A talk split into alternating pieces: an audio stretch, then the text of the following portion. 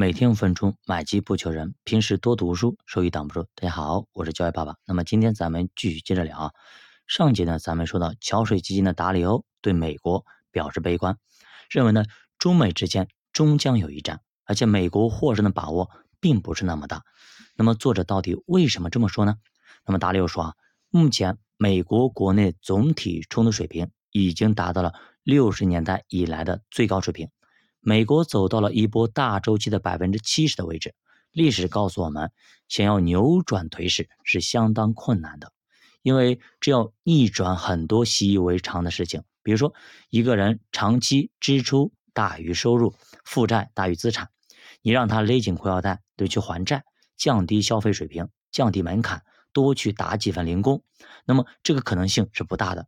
换句话说，如果他能够这么干，早就这么干了。还比如说，一个老赖，他欠了一屁股债不还，他家里有钱也不还。他要是能够好好干活赚钱还债，他早就这么干了，他也成不了老赖了，对吧？历史告诉我们，所有帝国的归宿都是衰落，被崛起的新的帝国所取代。那比如说埃及、巴比伦、罗马、法国、英国等等，对吧？而最近一段时间爆发了很多很多冲突，比如说美日冲突啦、英德冲突、美俄冲突等等，对吧？还有中日冲突。但是呢，中美冲突的规模要比其他冲突都要高出一个数量级。现在虽然不会爆发激烈的军事冲突，但是一些新兴的战场其实已经在开打了。比如说网络战、外太空战。虽然呢，我们已经很久没有打过仗了，但是呢，作者认为，那么中国的军事实力仅次于美国，甚至远高于俄罗斯的水平。但是他也认为。中美正在极力的防止军事战争，因为这将给双方带来不可接受的伤害。如果真的打起来，最后的结果一定是双方毁灭。那么，就像我们经常说的，老大和老二打架，最后老三当了老大，美国人肯定不愿意这么干，毕竟他还掌握着储备货币，为了一些海外的岛跟中国死磕太不划算了，而咱们中国也不愿意这么干。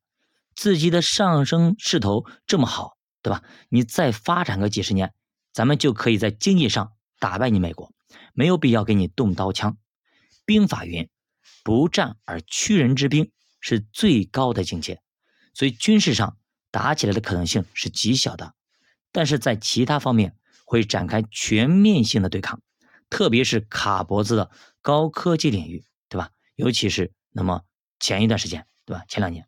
那么，华为大战争为芯片封锁我们，所以说，如果站在投资的角度来说，新能源、芯片、半导体这一块，未来是一个大国战的一个必战的战场。哎，又想在技术上追上美国，你这几块一定是重中之重，一定要给搞上去。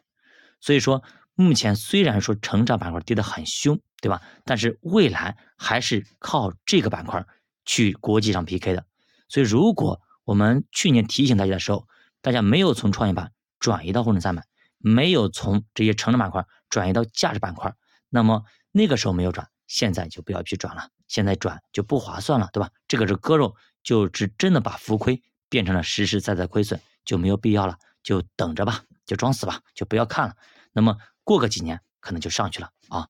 那么根据达利欧的研究，一般在大周期的末尾。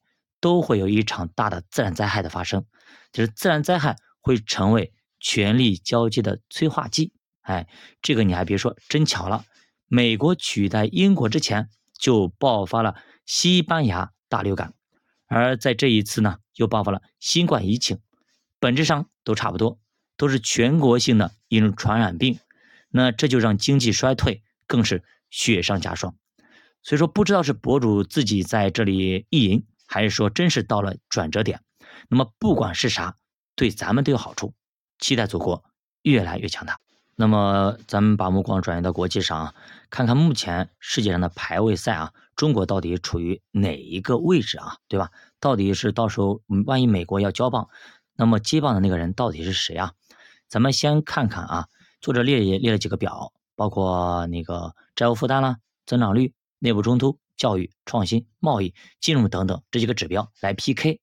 那么目前美国现在还是最高的，评分是零点八七，而中国已经排名第二，综合评分零点七五，欧盟呢零点五五，那么欧盟中的德国是最强的零点三七，那么中国得分最低的是什么呢？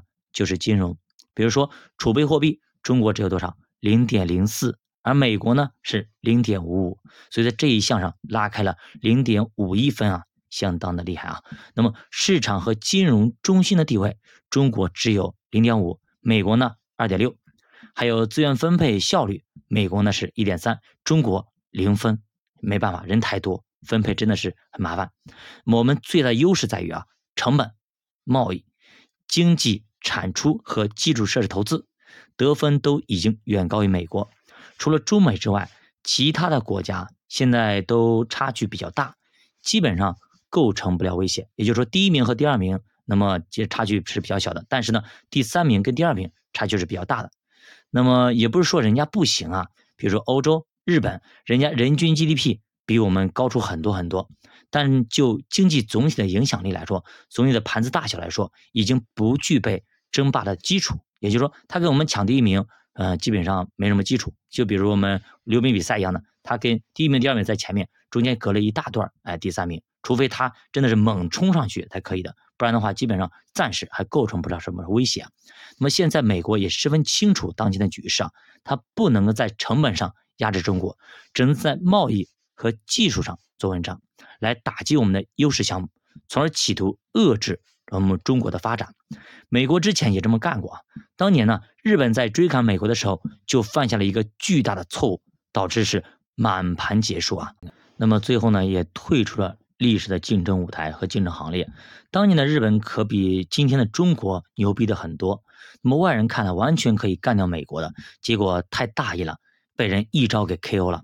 所以呢，这也应该引起我们的高度重视，千万不能再犯日本当年犯的错误。这个错误就是资产泡沫化。